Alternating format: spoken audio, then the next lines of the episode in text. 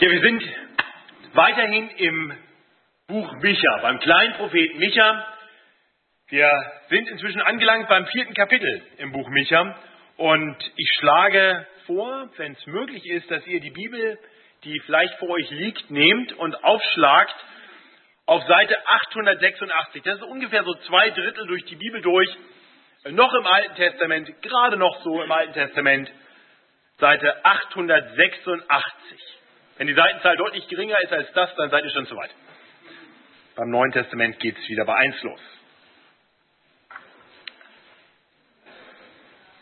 Ja, ein bisschen Licht wäre hilfreich. Das würde mir auch helfen. Dann sehe ich nämlich, dass da auch noch Leute sind. Ich komme mir gerade ziemlich alleine vor. Und die könnten die Bibel lesen. Das hilft dann auch. Super. Dankeschön. Was unsere Technik alles tun kann. Prima.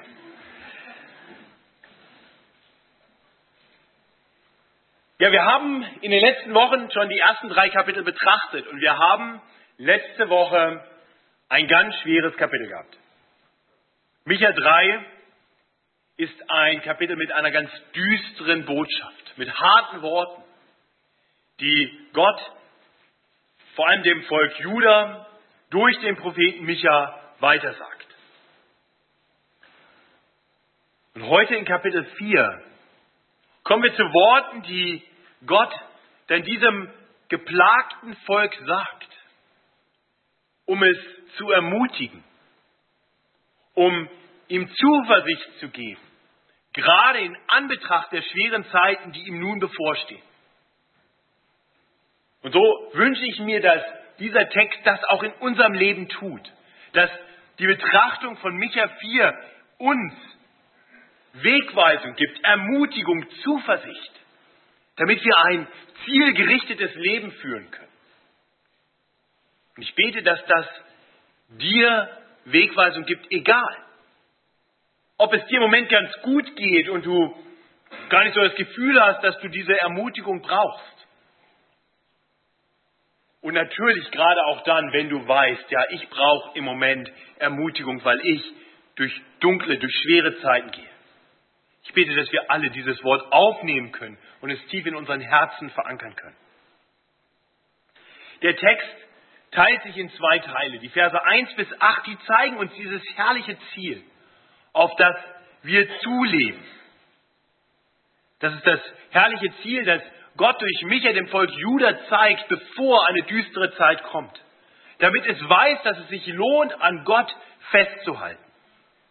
Und dann die Verse 9 bis 14, die betreffen einige Dinge, die, die vorher geschehen müssen, einige Dinge, die auf dem Weg zum Ziel bevorstehen. Ich will den Schwerpunkt der Predigt auf den ersten Teil legen und äh, ich denke, es wird dann deutlich werden, warum. Und so möchte ich anfangen mit den Versen 1 bis 4. Und diese Verse 1 bis 4, die bilden wirklich so einen ganz starken Kontrast. Einen ganz starken Kontrast zu dem, was am Ende von Kapitel 3 von Gott dem Volk Juda gesagt wird. Ich lese uns erst diese ersten vier Verse und dann wollen wir diesen Kontrast betrachten. Micha 4, Vers 1 bis 4. In den letzten Tagen aber wird der Berg, darauf des Herrn Haus ist, fest stehen, höher als alle Berge und über die Hügel erhaben. Und die Völker werden herzulaufen und viele Heiden werden hingehen und sagen, kommt, lasst uns hinauf zum Berge des Herrn gehen und zum Hause des Gottes Jakobs, dass er uns lehre seine Wege und wir in seinen Pfaden wandeln. Denn von Zion wird Weisung ausgehen und des Herrn Wort von Jerusalem. Es wird unter großen Völkern richten und viele Heiden zurechtweisen in fernen Landen. Sie werden ihre Schwerter zu Flugscharen und ihre Spieße zu Sicheln machen. Es wird kein Volk wieder das andere das Schwert erheben. Und sie werden hinfort nicht mehr lernen, Krieg zu führen. Ein jeder wird unter seinem Weinstock und Feigenbaum wohnen und niemand wird sie schrecken. Denn der Mund des Herrn Zebot hat's geredet. Ja, diese Worte, die, die zeigen uns wirklich das komplette Gegenstück von dem, was, was Micha gerade für die unmittelbare Zukunft angekündigt hatte. In Kapitel 3, da heißt es am Ende, dass Jerusalem umgepflügt werden soll, dass der Berg Zion letztendlich zu einem Steinhaufen werden soll. Und hier heißt es nun, dass der Berg Zion und die auf ihm stehende Stadt Jerusalem hoch erhöht sein wird. Nachdem Micha in Kapitel 3 verkündigt hat, dass das Volk Juda von seinen Feinden verschleppt werden wird, weggeführt werden wird, da heißt es nun, dass alle Völker, Menschen aus allen möglichen Nationen hinzuströmen werden und kommen werden zum Berg Zion. Nachdem wir in Kapitel 3 und auch schon in Kapitel 2 gehört hatten, wie die Menschen das Wort Gottes missachteten, lesen wir nun davon, wie die Menschen herbeikommen, um von Gott gelehrt zu werden. In Kapitel 3 hatten wir gesehen, dass Gottes Wort nicht mehr kommen wird zu diesen korrupten Propheten. Das Herrn Wort wird nicht mehr bei ihnen sein, aber hier nun ist das Wort Gottes zentral. Die Menschen kommen, um es zu hören und es breitet sich aus von Jerusalem hin zu den Enden der Erde. In Kapitel 3, da hatten wir davon gelesen, wie das Recht mit Füßen getreten wird. Aber hier lesen wir davon, dass Gott gerecht richten wird und sein Recht kommen wird zu allen möglichen Ländern. Große Völker und ferne Lande werden gerichtet werden durch sein Wort. Bisher war die Rede davon, dass die Reichen die Armen ausrauben und betrügen. Aber hier ist nun die Rede von, von einem Frieden, einem allumfassenden Frieden. Da, wo vorher die Menschen betrogen wurden um ihr Land, sodass sie nichts mehr hatten. Da heißt es hier, dass ein jeder seinen eigenen Weinstock und Feigenbaum haben wird. Gott, Gott zeigt dem Volk hier also eine Perspektive über das Gericht hinaus. Der Prophet Micha macht den Menschen Mut, er gibt ihnen Hoffnung und sagt, das Gericht Gottes ist nicht das letzte Wort. Gottes Gnade wird euch ereilen, es wird besser werden denn jemals zuvor. Und diese Worte dürft ihr glauben. Das ist wie, wie heute vielleicht so ein Ausrufezeichen hinter die Aussagen, dieser letzte Satz. Denn der Mund des Herrn Zebot hat's geredet. Gott selbst sagt das. Es ist nicht nur so, dass Micha denkt, Mensch, jetzt kriege ich so viel Ärger für meine harten Worte, jetzt sage ich mal was Nettes. Nein, das ist Gottes Wort. Gott sagt seinem Volk zu, dass es sich lohnt, an ihm festzuhalten, auf ihn zu vertrauen. Denn er allein ist der ewige Gott, der für alle Zeit regieren wird. Genau das wird dann in Vers 5 deutlich. Dort heißt es, ein jedes Volk wandelt im Namen seines Gottes, aber wir wandeln im Namen des Herrn, unseres Gottes, immer und ewiglich. Nochmal, wir müssen uns vorstellen, was die Situation war. Hier haben wir das Volk Israel und Juda und wir haben wir haben diese feindlichen Mächte, die Assyrer zuerst und dann ungefähr 100 Jahre später die Babylonier. Und die Assyrer machen zuerst das Nordreich Israel platt. Und, und in dem Denken der Menschen könnte man jetzt annehmen, Mensch, der Gott der Assyrer scheint stärker zu sein als der Gott von Israel. Denn die Assyrer besiegen ja die Israeliten. Und später die Babylonier, die, die, das Volk Juda. Aber diese Götter sind keine Götter, das sind Götzen, das sind selbst ausgedachte Mächte. Es gibt nur einen Gott, der alle Dinge regiert. Und das ist der Gott, der sich hier durch den Propheten Micha offenbart, der durch, durch die ganze Bibel offenbart. Den einen Gott, der ewig ist. Dieser ewige Gott lässt dir von sich hören. Dieser ewige Gott wird am Ende triumphieren. Und ich möchte dich fragen, vertraust du auf diesen Gott? Ist das der Gott, für den du lebst?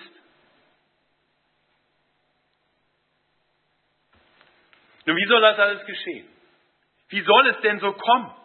In gewisser Weise klingt das völlig utopisch, unrealistisch. Eben hat doch Micha noch angekündigt, dass die feindlichen Völker kommen werden und das Volk Gottes vernichtet werden wird. Nicht? Erst wird Israel weggeführt werden, beziehungsweise zerstört werden, und dann wird Juda weggeführt werden. Wie soll es denn nun dazu kommen, dass hier auf dem Berg Zion in Jerusalem wieder ein Volk lebt. Das genau beschreibt uns Michael in den Versen 6 bis 8. Zeigt uns, wie Gott seine Herrschaft über sein Volk herstellen wird. Zur selben Zeit spricht der Herr, will ich die Lahmen sammeln und die Verstoßenen zusammenbringen und die ich geplagt habe. Und ich will den Lahmen geben, dass sie viele Erben haben und will die Verstoßenen zum großen Volk machen. Und der Herr wird König über sie sein auf dem Berge Zion, von nun an bis in Ewigkeit. Und du, Turm der Herde, du Feste der Tochter Zion, zu dir wird kommen und wiederkehren die frühere Herrschaft, das Königtum der Tochter Jerusalem. Ja, das ist der Weg. Klingt ganz ähnlich wie die Verse ganz am Ende von Kapitel 2. Vielleicht erinnert ihr euch, dass wir am Ende von Kapitel 2, die letzten beiden Verse, so, so eine ganz plötzliche Wendung haben in dem Kapitel, nachdem vorher auch Gerichtsworte gesprochen werden, heißt es dort, dass, dass ein guter Hirte seine Herde sammeln wird, dass ein guter König regieren wird. Und davon ist hier auch die Rede. Der Herr sammelt sich selber seine Herde, er sammelt sich sein Volk. Aus Vers 2 wissen wir schon, dass dieses Volk bestehen wird aus Juden wie aus Heiden. Es werden die sein, die vormals verstoßen waren, und es werden die sein, die er geplagt hat. Das heißt, die er gezüchtigt hat, das Volk Juda. Und zu diesem großen Volk werden gehören Menschen, die man nicht unbedingt dort erwartet hätte. Nicht die Lahmen, die Verstoßenen. Und der Herr selbst wird für alle Ewigkeit der König des von ihm gesammelten Volkes sein. Das ist die großartige Botschaft, die Micha jetzt dem Volk Juda zuspricht, zu einer Zeit, zu der noch nicht einmal das Leid gekommen war, das er zuvor verkündigt hat. Und jetzt stellt sich die Frage, was, was genau beschreibt er hier in den Versen 1 bis 8? Um, um was für eine Zeit geht es hier? Und was hat das genau mit uns zu tun? Wo leben wir in Bezug auf diese Dinge? Das ist gar nicht so einfach. Oft ist es so, wenn, wenn Gott durch seine Propheten in die ferne Zukunft schaut, uns Dinge offenbart, die weit in der Zukunft liegen, dann macht Gott etwas, das vielleicht vergleichbar ist mit dem, was, was wir erleben können, wenn wir an einem klaren Tag Richtung Alpen schauen. Wir sehen die Berggipfel, wie sie emporragen. Aber wir können nicht ganz klar erkennen, welcher Berggipfel vielleicht uns näher ist und welcher weiter weg ist. Sie blenden so ein bisschen zusammen. Und das ist genau das, was, was wir hier erleben. Wir sehen Dinge, die in der fernen Zukunft liegen, wo nicht weiter zu erkennen ist, was wann genau geschehen wird. Und die werden vielleicht nicht alle gleichzeitig geschehen. Sie werden mit Sicherheit nicht alle gleichzeitig geschehen. Micha identifiziert diese glorreiche Zukunft. Er sagt uns, wann das geschehen wird und er gibt uns eine Zeitangabe, die konkret ist, aber nicht einen Zeitpunkt, sondern einen Zeitraum beschreibt. In Vers 1 heißt es, in den letzten Tagen. In den letzten Tagen, da wird das geschehen. In Vers 6 greift das auf, zur selben Zeit wird der Herr sein Volk sammeln. Die letzten Tage, das ist in der Bibel ein Begriff, den, den ihr vielleicht schon ab und zu mal gehört habt. Der Hebräerbrief beginnt damit, dass er diese letzten Tage verkündet. Hebräer 1, Vers 1. Nachdem Gott vor Zeiten vielfach und auf vielerlei Weise geredet hat zu den Vätern durch die Propheten, hat er in diesen letzten Tagen zu uns geredet durch den Sohn. In den letzten Tagen redet Gott durch den Sohn. Petrus in in der Pfingstpredigt, Apostelgeschichte 2, redet auch davon, dass die letzten Tage begonnen haben. Das heißt, die letzten Tage beginnen, haben begonnen mit dem Kommen von Jesus Christus in unsere Welt. Mit der Menschwerdung Gottes. Da haben die letzten Tage begonnen. Bis wohin gehen die letzten Tage? Das sind die letzten Tage. Das heißt, sie gehen bis zum Ende. Es gibt keine nachletzten Tage. Und Vorausgesetzt, dass morgen auch noch ein Tag ist, dann leben wir immer noch mittendrin in diesen letzten Tagen. Das heißt, die Zeitspanne, die hier beschrieben wird, das, was hier in den Versen 1 bis 8 beschrieben wird, geschieht irgendwann zwischen dem ersten Kommen von Jesus und seiner Wiederkehr, dem Ende aller Dinge. Und so ist es, dass manche Dinge, die hier beschrieben werden, schon begonnen haben und andere Dinge noch in der Zukunft liegen. Und manche Dinge teilweise schon angefangen haben, aber vielleicht noch nicht komplett da sind. Und genau das möchte ich mit uns kurz bedenken. Also in den letzten Tagen sammelt Gott sein Volk. Menschen, die einst nicht ein Volk waren, nun aber Gottes Volk werden. Das beschreibt zum Beispiel der Apostel Petrus im 1. Petrus Kapitel 2, Vers 10 und meint damit uns, die Christen in der Verstreuung. Das heißt, dieses Sammeln von Gottes Volk, das begann damit, dass Jesus Christus hier auf Erden herumlief und Menschen in seine Nachfolge rief. Er sammelte sich ein Volk. Dieser König, der für alle Zeit regieren wird, rief Menschen in seine Nachfolge, um ihn König zu sein, Herr und König. Und das setzte sich dann fort. Jesus gab nach seiner Auferstehung seinen Jüngern einen Auftrag und sagt, ihr sollt meine Zeugen sein. Und durch euch will ich mir ein Volk sammeln. Wo sollt ihr hingehen? Nun, erst in Jerusalem anfangen, aber dann weitergehen nach Judäa, also in die umliegende Landschaft, und auch weiter Richtung Norden, nämlich nach Samarien, das vormalige Israel, und dann bis zu den Enden der Erde.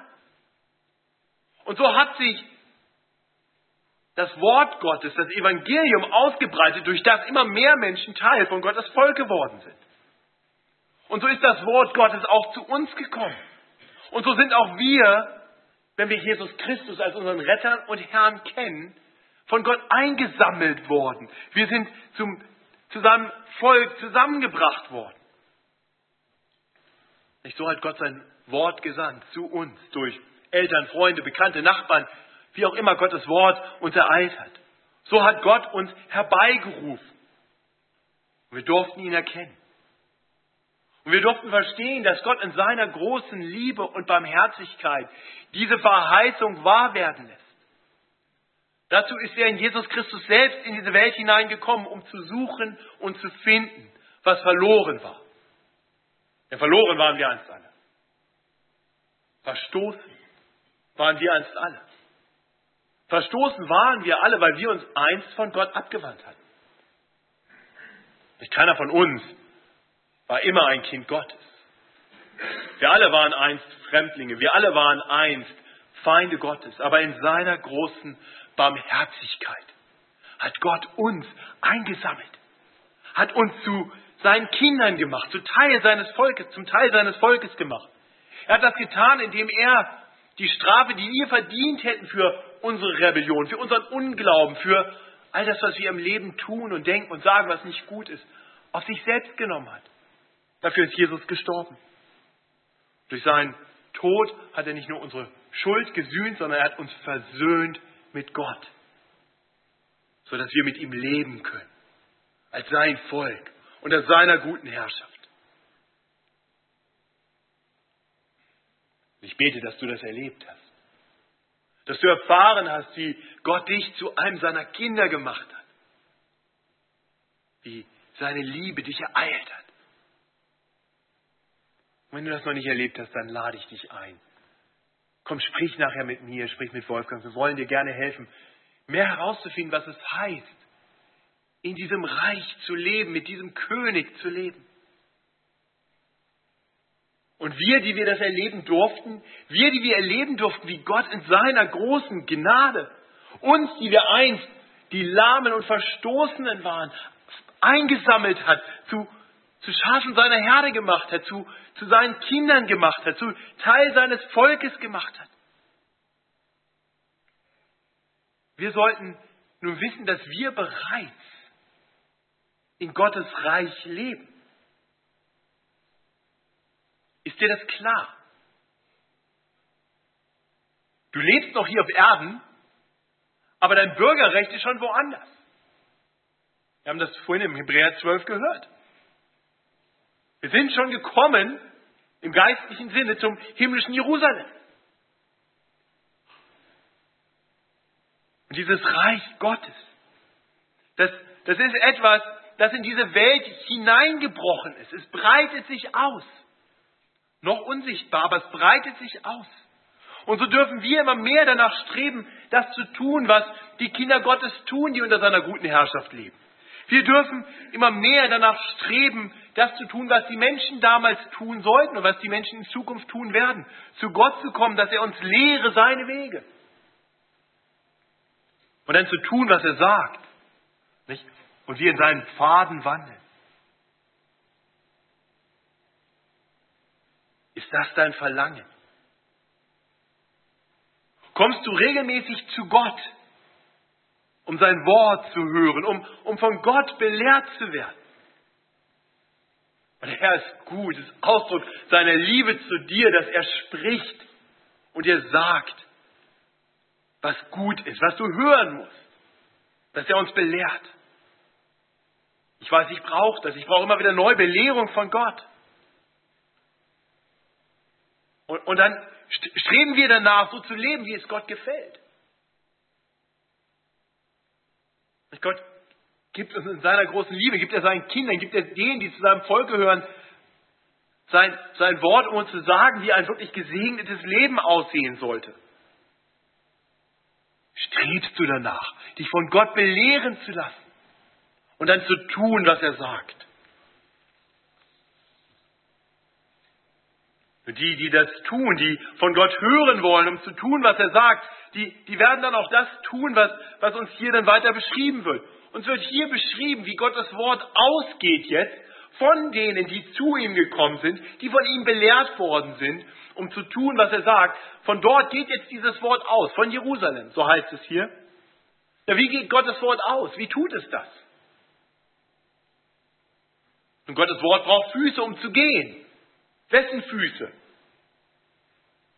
Unsere. So breitet sich Gottes Wort aus.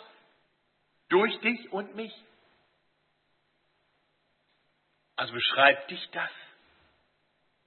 Bist du ein Bürger im Reich Gottes, der danach strebt, dass diese Herrschaft sich ausbreitet, indem du sein Wort ausbreitest, durch das Menschen Teil von Gottes Reich werden können. Und dann schließlich sehen wir, dass wo, wo Menschen unter der guten Herrschaft Gottes zusammenleben, da wird Frieden herrschen. Das ist das Bild von diesem Reich. Schwerter werden zu Pflugscharen, Spieße zu Sicheln. Also man braucht keine Waffen mehr. Nun, nun wo hier auf Erden, wo hier auf Erden ist denn schon ein bisschen Reich Gottes? Wo leben denn schon Menschen zusammen unter der guten Herrschaft des Herrn? Wo? Ihr dürft antworten.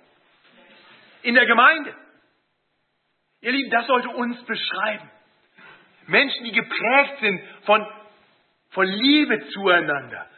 Eine Gemeinschaft, in der Frieden herrscht. Eine Oase inmitten einer unruhigen Welt.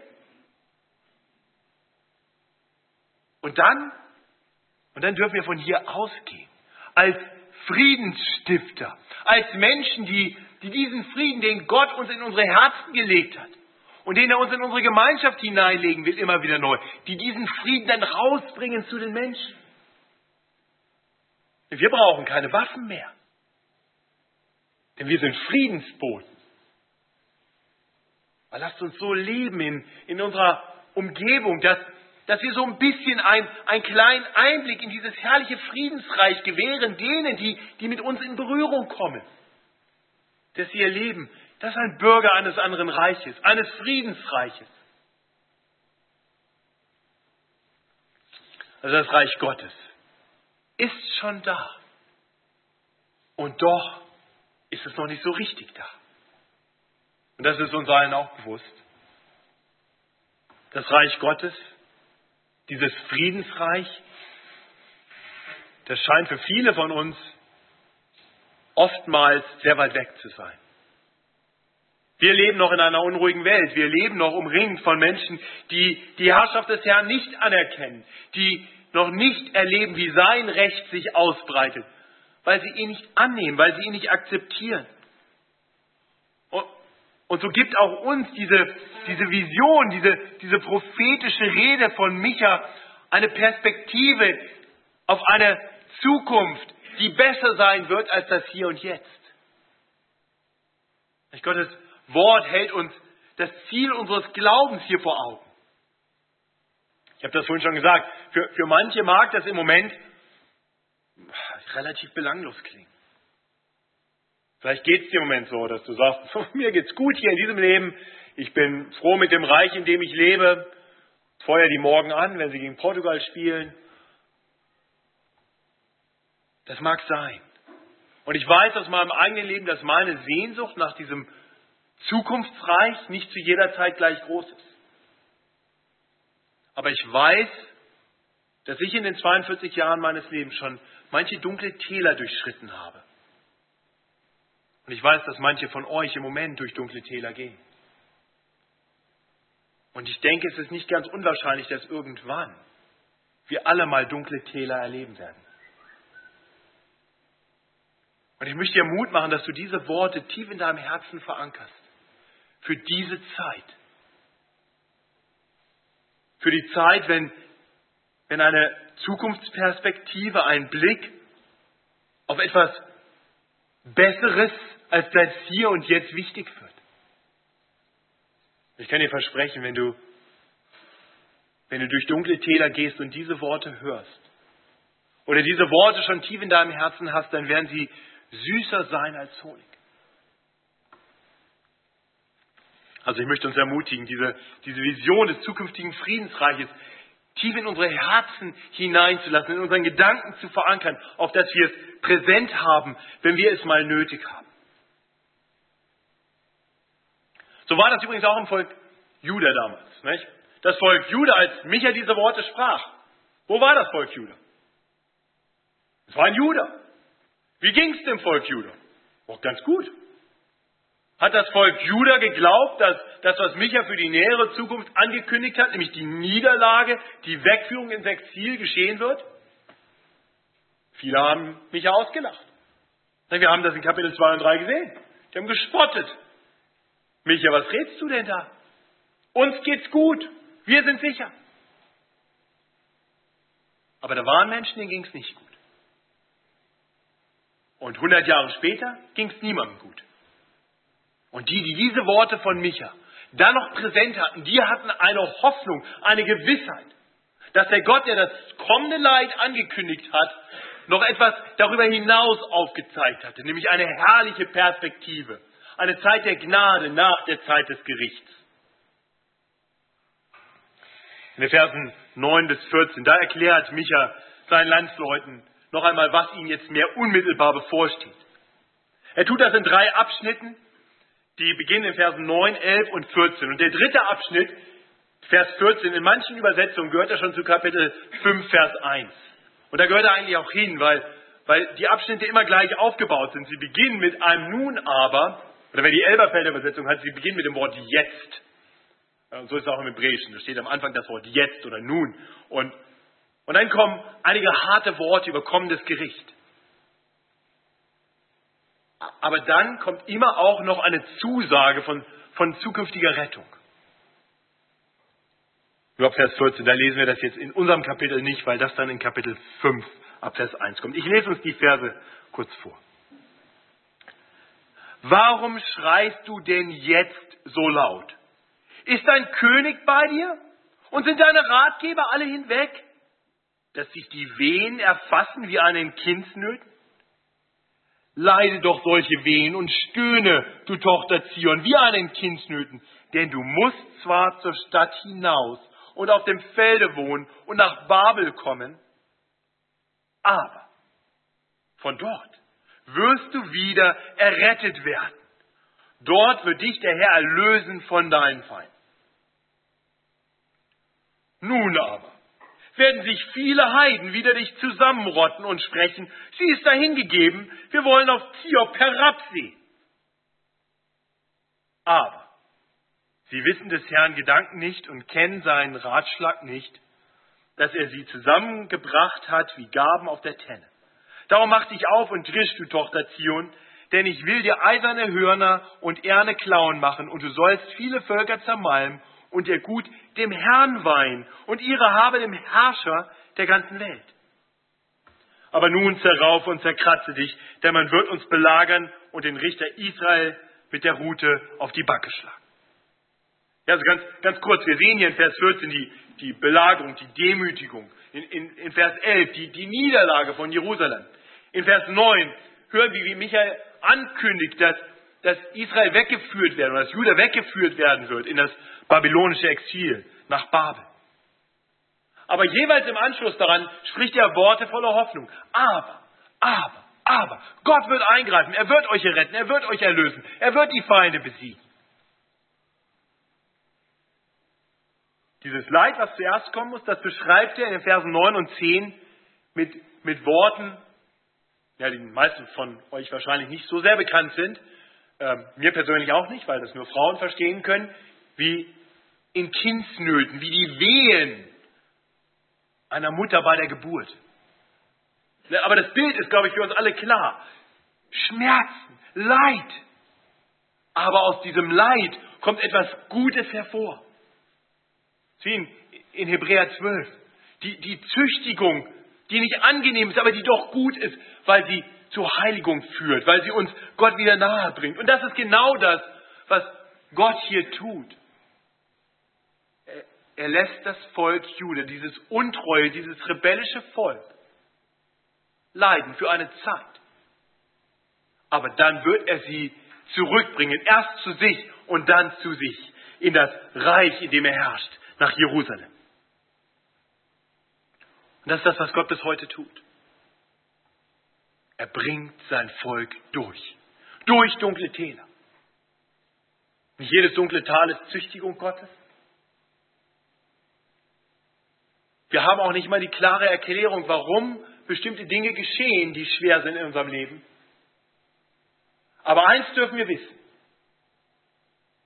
Auf alles Leid folgt für die, die zu Gott gehören, die Herrlichkeit. Das ist das, was Micha prophezeit. Das ist das, was wir heute hören müssen. Gott hat eine großartige Zukunftsperspektive für seine Kinder. Gott hat es geplant, er hat es verheißen und es wird so kommen.